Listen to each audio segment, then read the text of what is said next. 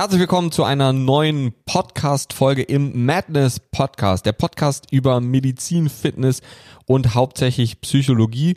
Und heute sprechen wir über drei verschiedene Mythen. Wir gehen jetzt das Thema der Mythen an und sprechen heute über die Themen Eier, aber über die Eier, die man essen kann, über das Thema Kniebeuge. Sollte man seine Knie wirklich über die Fußspitzen schieben oder wird man dann die Knie verlieren? Und Thema Nummer drei sind, oder ist eigentlich mein Lieblingsthema, das sind die, ähm, ja, die, die Saftkuren. Also äh, in diesem Sinne, ähm, herzlich willkommen. Mir fehlt jetzt die Überleitung von Saft auf Alessia, aber trotzdem herzlich willkommen, Alessia. Hallo und äh, guten Morgen mal wieder in unserem Fall. Es tut mir leid, also bei dem Intro musste ich jetzt auf jeden Fall schon mal anfangen zu lachen. Vielleicht hat man es gehört. Vor allen Dingen, weil ich mich aber auch noch erinnert habe an äh, das Video, was wir in der Health Coach ähm, Ausbildung aufgenommen haben zum Thema Mythen. Das ist auf jeden Fall auch ein Klassiker. Und vielleicht gehen wir es doch äh, genauso jetzt äh, mal wieder an und starten doch einfach mal mit dem Thema Eier.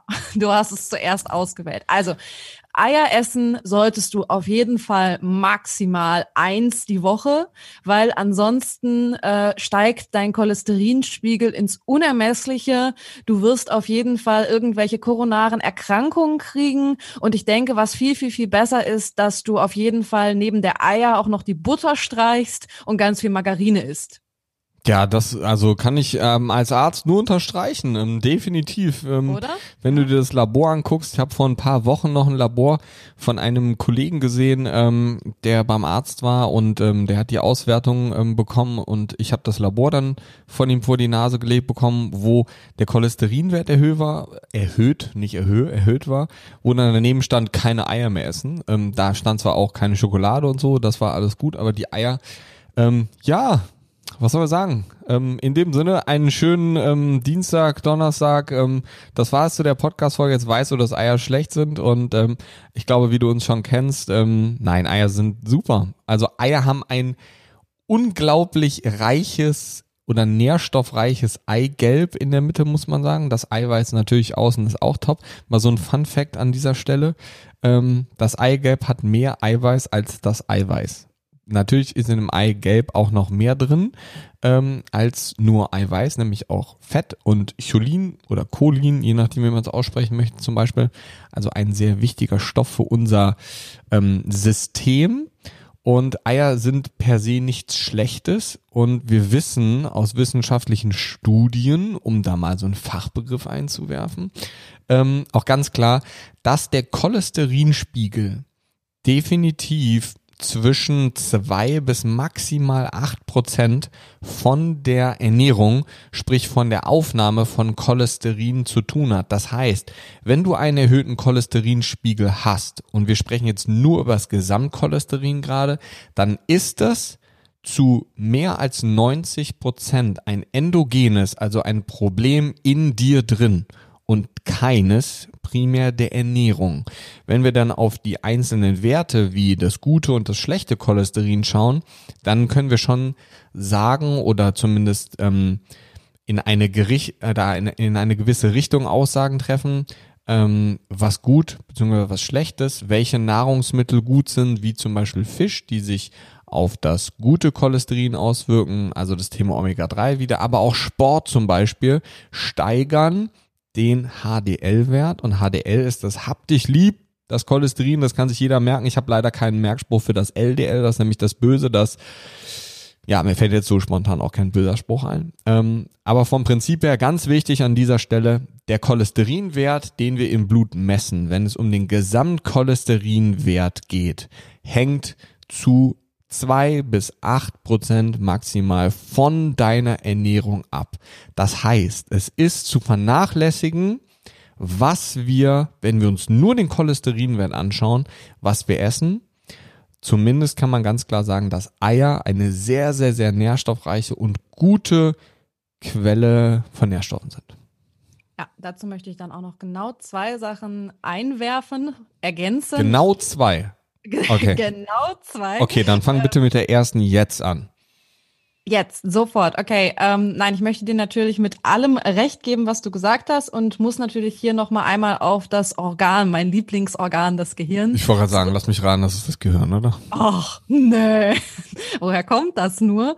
Ähm, dass man schon äh, auch sagen kann, dass Choline insbesondere natürlich auch für das Gehirn, für den Aufbau der Myelinscheiden, also für die Reizweiterleitung im Gehirn, also die Myelinscheiden ähm, sind quasi dafür da, dass möglichst schnell das Gehirn miteinander kommunizieren kann, um jetzt mal einfach runterzubrechen. Und da sind die Choline wirklich auch mit der entscheidende Faktor. Das heißt, ohne Choline und insbesondere aber auch insgesamt ohne Fette, muss man einfach sagen, dass einfach die Reizweiterleitungsgeschwindigkeit im Gehirn abnimmt. Und das sind natürlich auch verschiedene Wege. Wir öffnen dann aber auch wieder Tür und Tor für alle möglichen ähm, ja, neuronalen Erkrankungen, ähm, Entzündungen im Gehirn, aber auch natürlich so Sachen wie Alzheimer und Co. Das ist definitiv nochmal ein Einwurf. Aber natürlich ganz klar, auch wenn wir wieder in Richtung der ähm, psychologischen Erkrankungen gucken, auch da können wir definitiv sagen, dass es da auch einen Zusammenhang gibt mit verminderter Reizweiterleitungsgeschwindigkeit. Ähm, ich glaube, Timo und ich sind uns da einig, dass eigentlich auch kaum eine Krankheit nur psychologisch oder nur physiologisch ist, sondern dass es sehr, sehr häufig eben auch diese Wechselwirkung gibt. Und das trifft natürlich dann auch auf solche Erkrankungen zu. Und ich habe das eben so lapidar in meiner Einleitung gesagt. Ähm, Timo hat es jetzt schon aufgeklärt, dass definitiv das, was äh, so Anfang ja der 90er Jahre, seitdem so in den Köpfen ist so Cholesterin ist äh, schlecht und das äh, hebt den Cholesterinspiegel, also das, was über die Nahrung aufgenommen wird. Und ähm, gewisse Margarinen waren dann die Alternative. Ähm, wenn wir uns das natürlich mal angucken, gerade was eben pflanzliche Fette dann auch im Körper machen, muss man eben sehen, die sind nachher die Bad Guys, wenn es um das Cholesterin geht, weil die machen natürlich eine erhebliche Entzündungsreaktion. Wir haben hier schon mal so ein bisschen über das Weglassen von pflanzlichen Fetten, gerade wie insbesondere Sonnenblumenöl natürlich, aber auch Rapsöl etc. pp. sollte man einfach ein bisschen schauen, was man da so tut. Und ähm, die sind natürlich in Margarine und Co. ganz stark vertreten. Und die sind nachher dann, wie ich schon gesagt habe, eher die Bad Guys, die nachher körperlich das Problem verursachen aufgrund eines Entzündungsreaktions. Entzündungsniveaus. Ja, definitiv. Also Margarine, auch wenn sie sehr streichzart und weich ist, sind es gehärtete Fette und ähm, das sind Dinge, die wir in unserer Nahrung oder in unserer Ernährung gänzlich versuchen sollten zu verhindern, beziehungsweise so wenig ähm, zu uns zu nehmen, wie es nur geht. Das heißt Margarine, auch wenn die der Grundgedanke zu sagen, so hey, man nimmt weniger Kalorien zu sich, natürlich ähm, irgendwie ein viel zu kurz gedachter Gedanke ist, denn es kommt ja nicht nur auf die Kalorien an, sondern vor allem auch auf die Nährstoffdichte, vor allem daran, was die gewissen Substanzen, die eine gewisse Kaloriendichte überhaupt in sich haben, was die dann für eine Auswirkung in unserem Körper entfachen können. Und da ist Margarine, also gehärtete Fette, keine gute Nahrungsquelle und vor allem keine gute Alternative für Butter. Und das war eine perfekte Überleitung, um zum Thema Kniebeuge zu kommen, glaube ich.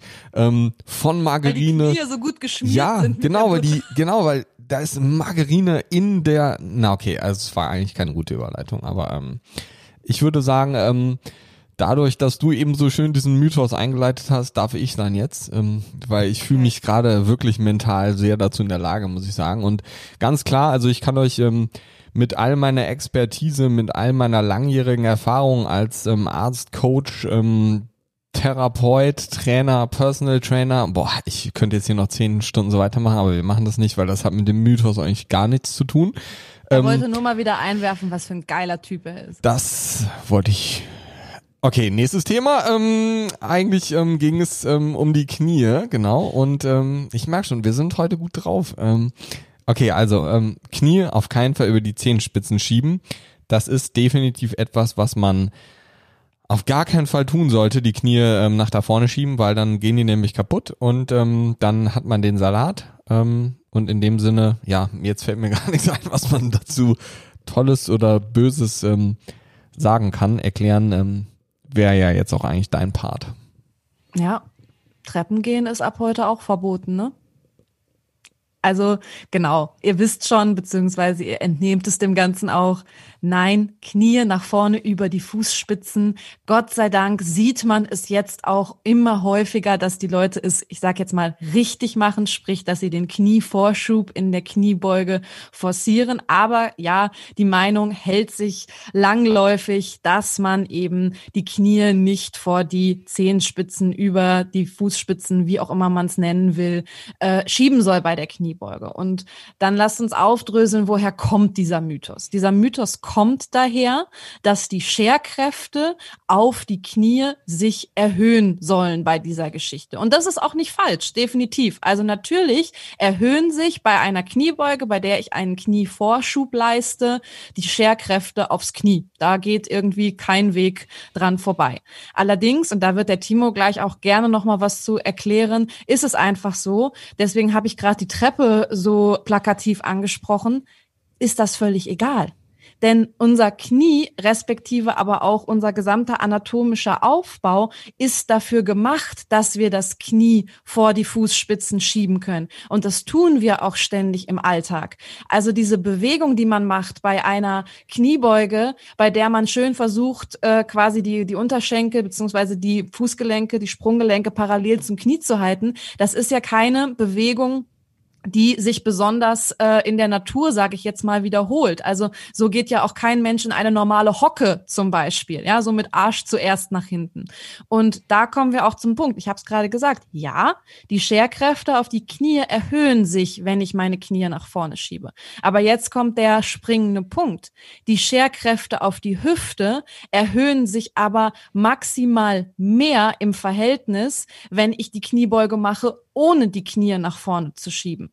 Das heißt, die Frage ist jetzt die, was ist jetzt gewollter und was ist besser? Ein bisschen Scherkrafterhöhung auf den Knien, wenn ich meine Knie nach vorne schiebe, oder eine relativ gesehen wesentlich höhere ähm, ja, Erhöhung der Scherkräfte auf meine Hüfte, wenn ich das eben nicht tue. Punkt. Ja, definitiv. Ich kann da ähm, noch mal was aus eigener Erfahrung zu sagen. Ähm, ich habe eine Retropathia patelle oder Chondropathia patelle retrograd. Das heißt, ähm, hinter der Kniescheibe ist mein Knorpel kaputt auf Deutsch. Ähm, und da habe ich den schlimmsten Grad, den man haben kann. Woher das jetzt kommt, ob das angeboren ist oder nicht, ich habe das gefühlt schon immer. Ich hatte früher extreme Probleme mit den Knien, ähm, in Ruhe Schmerzen. Ich konnte eigentlich beim Fangenspielen draußen, das ist noch gar nicht so lange her, das habe ich auch vorgestern noch gemacht, da ging das aber ganz gut. Ähm, Nee, Quatsch. Ähm, vom Prinzip her geht es einfach darum, ich habe früher sehr lange auch diesem Mythos geglaubt, so Kniebeugen gemacht, so trainiert. Meine Knieprobleme sind nicht besser geworden. Die Orthopäden haben mir sowieso alle gesagt, Sport ist Mord, mach keinen Sport, bloß nicht. Ähm, hör auf und lass dich operieren. Ich habe das nicht gemacht. Ähm, das war ja so ein bisschen Anfang ähm, meiner ganzen Fitness-Sportkarriere, dass ich mich mit dem Thema selber beschäftigt habe. Und ähm, ja, seitdem ich dann funktionell ähm, das Ganze angehe und die Kniebeuge richtig mache, das heißt meine Knie nach vorne schiebe, so weit wie es geht, habe ich zum Beispiel gar keine Probleme mehr im Knie. Ähm, also wirklich null, seit bestimmt sieben oder acht Jahren gar keine Wehwehchen mehr. Ähm, und vom Prinzip her, Alessia hat das eben schon gesagt, es gibt da eine recht große, oder das heißt recht groß, aber eine Studie, die gemacht wurde, die nicht so ganz so ethisch korrekt war, wo diese Scherkräfte eben untersucht wurden aufs Knie und auf die LWS unten. Und ähm, da haben wir eben tausendfach erhöhte Scherkräfte in der Lendenwirbelsäule unten, also in der LWS gehabt, wenn wir die Knie nicht vor die Fußspitzen geschoben haben und ich glaube, es waren irgendwie 20 Prozent ähm, mehr Stärke oder 22 war es, glaube ich, genau, ja, genau. Ähm, im Kniegelenk. Dazu muss man sagen, unser Kniegelenk ist für Scherkräfte auf eine bis zu einer gewissen Basis schon ausgelegt und so trainieren wir das Knie auch. Und es macht auch Sinn, das Knie in gewisse Situationen zu trainieren. Was viel schlimmer ist für die Knie, ist ähm, ein Abbremsen in der Kniebeuge, zum Beispiel bei 90 Grad im Kniegelenk. So, also diese halbe Kniebeuge, die so ganz viele Leute machen. Und da dann auch die Knie nicht nach vorne zu schieben, ähm, wenn man da abbremst. Da ist die Kraft auf die Kniescheibe, die quasi ins Kniegelenk hereinwirkt, die Kraft am allergrößten. Und wenn ich in dieser Kraft dann auch noch abbremse und wieder aufstehe, dann habe ich eine maximale Belastung auf mein Kniegelenk, was ich eigentlich nicht haben möchte. Und ich glaube, es ist ein sehr, sehr, sehr verbreiteter Irrtum. Ich habe vor ein paar Monaten noch mit einem Orthopäden darüber geschrieben, der das auch ganz klar so empfohlen hat bei Instagram. Auf keinen Fall Knie nach vorne schieben. Und ich habe gesagt, hey, das ist 19. Jahrhundert. Also ähm, das ist nicht so. Aber doch, er hat ganz viele, ähm, ganz viele ähm, Menschen operiert, die Knieprobleme hatten und die ähm, Knorpelschäden hatten und das waren Bodybuilder. Und dann meinst du, ja, aber dann ist ja es ist ja dann zu vermessen zu sagen, deswegen darf man die Knie nicht nach vorne schieben. Vor allem, wenn man sich nicht anguckt, wie diese Leute dann trainiert haben. Sei es mal dahingestellt, weil die meisten Bodybuilder, wenn es um Muskelaufbau geht, ist nicht die tiefe Kniebeuge die beste Übung. Ähm, das heißt, vom Prinzip her ähm, ist das ein Denkfehler. Und ähm, an und für sich haben das, glaube ich, eigentlich auch die meisten mittlerweile verstanden. Ähm, aber so wie viele Mythen halten sich halt solche Sachen wacker und hart und äh, deswegen ganz wichtig zu verstehen, rein biomechanisch, medizinisch ist es eigentlich auch gar nicht möglich, mit einer korrekten Körperhaltung eine Kniebeuge auszuführen, ohne die Knie nach vorne zu schieben. Das geht gar nicht. Deswegen Knie schön nach vorne schieben. Wichtiger ist eigentlich, dass man die Knie, wenn man sie nach vorne schiebt, nicht so über den dicken Zeh hinweg schiebt, sondern eher so über den zweiten, dritten Zeh, also die Knie nach außen schieben, aber schon nach vorne, ne, nach vorne außen. Ähm, und das ist eigentlich an und für sich das, was man rein auditiv äh, über die Kniebeuge gut vermitteln kann. Das ist nämlich gut, dass du es nochmal sagst. Ähm, wir hatten echt überlegt, ob wir diesen Mythos reinnehmen, aber ich glaube, wir konnten zumindest vermitteln, was die Gefahr oder die Schwierigkeit ist, wenn man diese klassische Aerobic-Kniebeuge und das dann auch noch tausendmal äh, in so einem Kurs macht. Und ähm, ich, also ich habe es in meiner Praxis auch immer wieder erlebt, dass die Leute gewundert, sich gewundert haben, ja, warum sie denn davon dann Rückenschmerzen gekriegt haben. Und das ergibt einfach total viel Sinn. Du hast gerade schon gesagt, der Impact auf die Lendenwirbelsäule ist einfach wahnsinnig hoch. In diesen Kursen arbeitet man natürlich auch äh, seltener mit Gewicht und vor allen Dingen nicht mit hohen Gewichten. Aber gerade wenn es dann darum geht, dann wird es irgendwann natürlich auch faktisch unmöglich, wenn man sich mal so einen Hantelfahrt und so ein Gewicht äh, anschaut, das auch noch zu bewegen, wenn man dabei den Arsch so nach hinten schiebt, weil da fällt man einfach um. Punkt, weil der Körperschwerpunkt natürlich sich auch total ungünstig nach hinten verschiebt. Oder ich habe halt eine so weite Oberkörpervorlage irgendwie, dass es aber eher an so ein Good Morning erinnert oder so. Aber auch damit werde ich halt kein Gewicht bewegen. Also Knie vor die Fußspitzen, hinterher in die Umkleide rennen und deinen Saft trinken aus deiner Detox-Saftkur, die du dir für 300 Euro zum Jahresanfang gekauft hast, weil das ist super wichtig. Wir sind noch im Januar, während wir diese Folge aufnehmen. Ähm, Du hast dir hoffentlich bei einem der äh, bekannten Influencer einen Rabattcode geholt für deine nächste Saftkur, die du jetzt anfängst, um dir mal richtig was Gutes zu tun, damit du mal richtig Detox machst. Das ist ganz, ganz, ganz wichtig. Ja, auf jeden Fall. Also ein Regenbogen trinken in 21 Tagen, das glaube ich auch das einzig Positive an so einer Saftkur, dass man jeden Tag den Impact einer anderen Farbe zu sich nimmt. Und eigentlich sind dann auch nur die Tage positiv, wo man einen grünen Saft trinkt, denn grün ist die beste Farbe für unser zentrales Nervensystem, die am meisten Stress reduziert. Ähm, ja, aber Saftkuren, die euch versprechen zu entgiften und oder den Detox einzuleiten, das ist einfach Quatsch. Ähm, was durchaus sein kann, ist, dass man sich nach so einer 20, zweiwöchigen, einwöchigen Saftkur gut fühlt. Das kann durchaus sein. Wenn man vorher nur Quatsch gegessen hat, fühlt man sich auch gut, wenn man ab morgen nur noch Paprika isst. Ja, dann fühlt man sich auch gut. Ähm, keine Frage. Ähm, ich will das auch oder wir wollen das auch gar nicht verteufeln, das Thema, nur einfach ein bisschen mit diesem Mythos aufklären, dass man sich dadurch entgiftet, weil das ist natürlich nicht der Fall so. Ähm, man nimmt natürlich weniger schlechte Dinge zu sich, wobei das natürlich auch wieder von der Saftkur abhängt. Was es dann für eine Saftkur ist, muss man ja ehrlich sagen. Ähm, also wie die hergestellt sind, ist es Bio, ist es nicht Bio, was auch immer. Aber du entgiftest durch eine Saftkur definitiv nicht. Gifte ähm, beziehungsweise zu entgiften ist etwas sehr Komplexes. Gifte lagern sich in Geweben in unserem Körper, wie in verschiedenen Bindegeweben, in verschiedenen Zellen, aber auch in Haaren zum Beispiel ab. Und du kannst dir jetzt vielleicht recht einfach vorstellen, dass du so ein Gift aus deinen Haaren und aus Geweben nicht mit so einem ähm, 21 Tage orangen, äh, lila, grünen, gelben Saftkur-Gedöns aus dir herauskriegst Denn es ist viel komplexer. Erstmal musst du ein Gift mobilisieren, du musst es aus dem Gewebe herausbekommen. Und was viel wichtiger ist, ist, dass du dieses Gift dann auch binden musst irgendwo. Denn wenn ich es schaffe, mein Gift zu mobilisieren, es aber nicht zu binden, dann sind sie danach frei in der Blutbahn und machen eigentlich viel mehr Schaden, als sie in dem gebundenen Gewebe vorher gemacht haben. Das heißt, dieser Saft müsste mobilisieren und binden gleichzeitig, was de facto ja gar nicht geht, denn da sind ja natürliche Nahrungsmittel drin ähm, und vom Prinzip her ist eine Entgiftung etwas, was von einem funktionell, einem ganzheitlichen Arzt begleitet werden sollte, denn auch wenn man das supplementmäßig selber macht, ohne Erfahrung zu haben, dann mobilisiert man vielleicht nur die Gifte, bindet sie aber nicht. Und wie gerade eben schon erwähnt, dann dekompensiert das System völlig, die Gifte lagern sich wieder an anderen Stellen ab und machen mehr Probleme, als sie eigentlich vorher in dem Gewebe gemacht haben. Weswegen es Sinn macht, erst einen Giftbinder zu geben, als Supplement, als Infusionslösung zum Beispiel direkt in die Venen herein. Das geht natürlich am schnellsten und funktioniert auch am potentesten. Ähm, und danach dann zu mobilisieren, damit man schon einen Binder im System hat. Und wie gesagt, eine 21 Tage Saftkur hat den Vorteil, dass du keine schlechten Nahrungsmittel zu dir nimmst. Wie gesagt, das hängt davon ab, was natürlich in dieser Saftkur drin ist, muss man ehrlich sagen, weil da sind natürlich auch nicht immer die besten Inhaltsstoffe drin.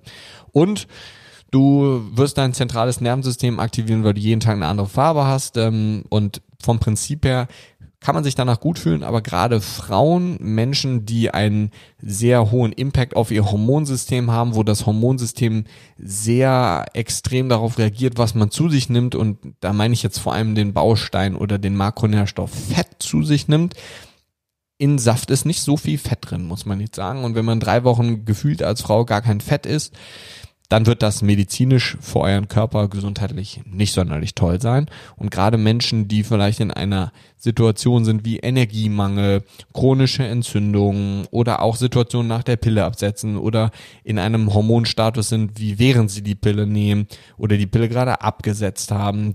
Das sind alles Situationen, wo ihr euer System quasi neu starten müsst und da macht es wenig Sinn, dem System einen Mangelzustand vorzugaukeln und das tut ihr mit einer Saftkur, denn es fehlen einfach maximal viele Nährstoffe. Wie gesagt, man kann das machen, mal für sieben Tage, wenn man sich dadurch positiv beeinflusst fühlt und wenn man sich gut fühlt, macht das. Ähm, und wie gesagt, man kann das aus, ausprobieren, gar keine Frage. Aber man sollte sich nicht der Illusion hingeben, dass man denkt, mit einer 21 Tage Saftkur kriegt man den Körper entgiftet. Denn das de facto ist einfach nicht so. Ja, und das ist einfach, also du hast jetzt eigentlich auch alle Punkte, ich habe mir zwischendurch wie immer so ein paar Notizen gemacht, die hast du dann aber alle auch schon angesprochen. Ähm, de facto, einfach um es nochmal auf den Punkt zu bringen, unser Körper macht Detox selber. So, was wir natürlich tun, ist mit unserem Lifestyle dem Körper viel Scheiße zuführen. Du hast die Pille genannt, aber natürlich auch jede Art von anderen Medikamenten und das kann noch Sache, Sachen sein, die natürlich Jahre zurückliegen. Dann Mikronährstoffmangel, allgemein Stress etc. pp. Das heißt, es kann natürlich schon sein, dass unsere Detox-Organe wie eben Leber, Niere, Darm, Lungen, Gehirn, Haut, ja, also all die, die irgendwo ständig Detox betreiben, die können natürlich Unterstützung benötigen, nur das sollte man dann eben über gezielte Mikronährstoffe machen. Und gerade wenn man da wirklich Not am Mann hat, zum Beispiel nach dem Piller absetzen, bestes Beispiel, dann aber bitte nicht über eine Saftkur, weil damit unterstützt man eben nicht die körpereigenen Detox-Organe, sondern nimmt ihnen im Endeffekt das, was sie brauchen, nämlich ähm, zum Beispiel auch die Fette zum Teil weg. Dementsprechend gibt's da definitiv bessere Lösungen. Wenn man jetzt grundsätzlich einfach sagt, ich möchte das machen, um ähm, wieder so ein Kick-off zu haben, ähm, wie gesagt, ein paar Tage Fasten in einem gesunden Zustand äh, und insbesondere auch gerade bei Frauen nicht zu lange, Ausrufezeichen, Ausrufezeichen. Bei Männern ist das irgendwie noch ein bisschen unkomplizierter. Ähm, wie gesagt, kann man schon mal machen, aber ähm, bei allen Fastenkuren, die auch so verkauft werden, ansonsten, ich sag's mal, im komplementärmedizinischen Bereich sind immer Menschen ausgeschlossen, die auch eben akut irgendwo eine Erkrankung haben oder sonst irgendwas. Und ich finde es dann immer, ähm, ich möchte da gar nicht so drauf schimpfen, weil die wissen es natürlich auch nicht besser, aber mein Guilty Pleasure ist natürlich auch teilweise so ein bisschen Social Media. Und wenn ich dann halt sehe, was da völlig unbedarfte Menschen teilweise verkaufen, unter welchen Gesichtspunkten, Schwerpunkten und zu horrenden Preisen, ist es einfach unser Anliegen, euch darauf hinzuweisen, das ist ein Riesenmarkt. Nur ihr verspielt teilweise sogar eure Gesundheit. Und wenn ich eine ähm, Fastenkur machen will, jetzt von meiner Seite als Frau würde ich es auf keinen Fall auch irgendwie über zwei oder drei Wochen machen, äh, aber vielleicht mal so als Kickoff für ein paar Tage, dann braucht ihr dafür aber eben wirklich keine 300 Euro Säfte. Ganz im Gegenteil, dann kann man wirklich auch mal eine Teekur machen oder sonst irgendwas, um Ruhe ins System zu bringen, aber definitiv eben nicht, ähm, wie sie alle heißen, was da angepriesen wird. Und das ist uns, glaube ich, einfach wichtig an dieser Stelle. Ähm, ja, eine Fastenkur unter gewissen Umständen kann sich nett anfühlen und ist manchmal eben auch ähm, für so ähm, Sachen wie einfach diesen, ne, was ich schon ein paar Mal jetzt gesagt habe, diesen Kick-off, um was Neues zu starten, um wieder in die gesunde Ernährung reinzukommen, bla bla bla. Hey, das kann funktionieren, wenn man sowas braucht, wenn man sich da auch mal so ein bisschen challengen will. Aber ähm, ob es dann wirklich immer äh, irgendwelche Säfte sein müssen oder ob es dann nicht auch was anderes gibt, Timo hat schon gesagt, wenn dann bringen es dann vielleicht auch eher so grüne Saftkuren, äh, als wenn ich mir da so ein, keine Ahnung, Smoothie mit, äh, was weiß ich, Himbeer und weiß, ich weiß nicht, was es da gibt, ne? Aber ähm, ich glaube, der Punkt wird klar. Unser Körper kann Detox. Wir müssen ihn zum Detox teilweise unterstützen, aber das macht keinen Saft. Ja, definitiv. Ähm, und du hast gerade eben die Organe zum Entgiften auch schon angesprochen. Da ist die Leber natürlich das primäre Organ, wenn es um Entgiftung geht. Da haben wir verschiedene Phasen, ähm, in der die Leber arbeitet. Für die einen Phasen sind zum Beispiel Vitamine sehr wichtig. Ähm, aber vom Prinzip her, wenn man sich mal überlegt und mal anschaut, was ist in so einem Saft in Anführungsstrichen drin. Da ist zu einem Großteil Obst drin. Natürlich gibt es wahrscheinlich die eine oder andere Firma, die auch Gemüse mit reinmacht, was man dann an der Farbe wieder entdecken oder sehen würde. Ähm, aber das ist natürlich wieder ein sehr hoher Teil an Zucker bzw. Fructose, den man zu sich nimmt. Fructose aus natürlichen Lebensmitteln ist erstmal etwas sehr Gutes. Aber natürlich, das hat irgendwo auch sein Limit und sein Grenzwert erreicht. Aber vor allem wenn ich nur noch Fructose zu mir nehme in Form von, von Säften, natürlich sind da auch Mikronährstoffe drin, aber trotzdem, es würde wesentlich mehr Sinn machen, wenn man sowas machen möchte, dass man dann seinen eigenen grünen Smoothie zum Beispiel macht, wo ähm, auch noch Omega-3-Öle vielleicht oder irgendwie sowas drin sind, womit man ähm, sein System dann trotzdem etwas Besseres tut. Aber wie du auch schon gesagt hast, als Kick-Off zum Beispiel so für fünf, sechs Tage ähm, kann man sowas durchaus machen. Aber wie gesagt, seid vorsichtig, wenn ihr sowas macht. Ähm, und vor allem nicht unter der Illusion oder dem Versprechen, dass ihr denkt, so hey, danach bin ich giftfrei, denn das ist man, wie gesagt, halt einfach äh, definitiv nicht. Und ich kann es mir nicht nehmen lassen, ich wollte es eben schon machen, aber ich möchte es unbedingt machen. Ähm, ich habe so einen Knopf neben mir und da möchte ich, ich möchte unbedingt einmal drauf drücken, weil ich finde, das passt eigentlich zu diesem Thema Mythen sehr gut. Ähm, und wenn wir über das Thema ähm, Mythen im Detail weitersprechen sollen, dann ähm, schreibt uns gerne einfach per Instagram, ähm, haut ein paar Mythen raus.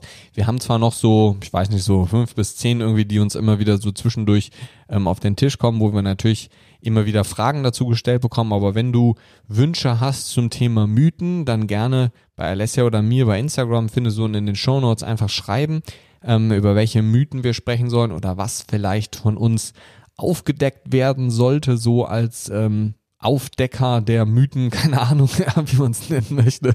Mir ist jetzt kein besseres Ding eingefallen, lässt lacht sich hier schlapp. Ähm, ja, Aufdecker Stell ist irgendwie so auch als unsere, als unsere erste, äh, erste Serie im TV vor. Ja, nee, besser nicht. Ähm, ja, die, RTL 2, 20 Uhr, die, die Aufdecker. Die Myth, Mythbusters. Ja, aber die, die gibt's schon. Die, gibt's die Mythbusters, schon, ja. ja. Ähm, aber ja, definitiv, ich habe hier so einen blauen Knopf, ähm, er ist definitiv belegt und ich würde ganz klar sagen, zum ersten Thema, ähm, Eier sind schlecht für die Gesundheit, Eier erhöhen den Cholesterinwert, da gibt es ganz klar ein... Ah, darauf habe ich gewartet. Was hatten wir noch? Wir haben gesagt, Kniebeuge über die Zehenspitzen, ähm, Schieben ist definitiv verboten und wir haben gerade über 21 Tage Saftkuren gesprochen und auch für die beiden gibt's ganz klar den Song an dieser Stelle.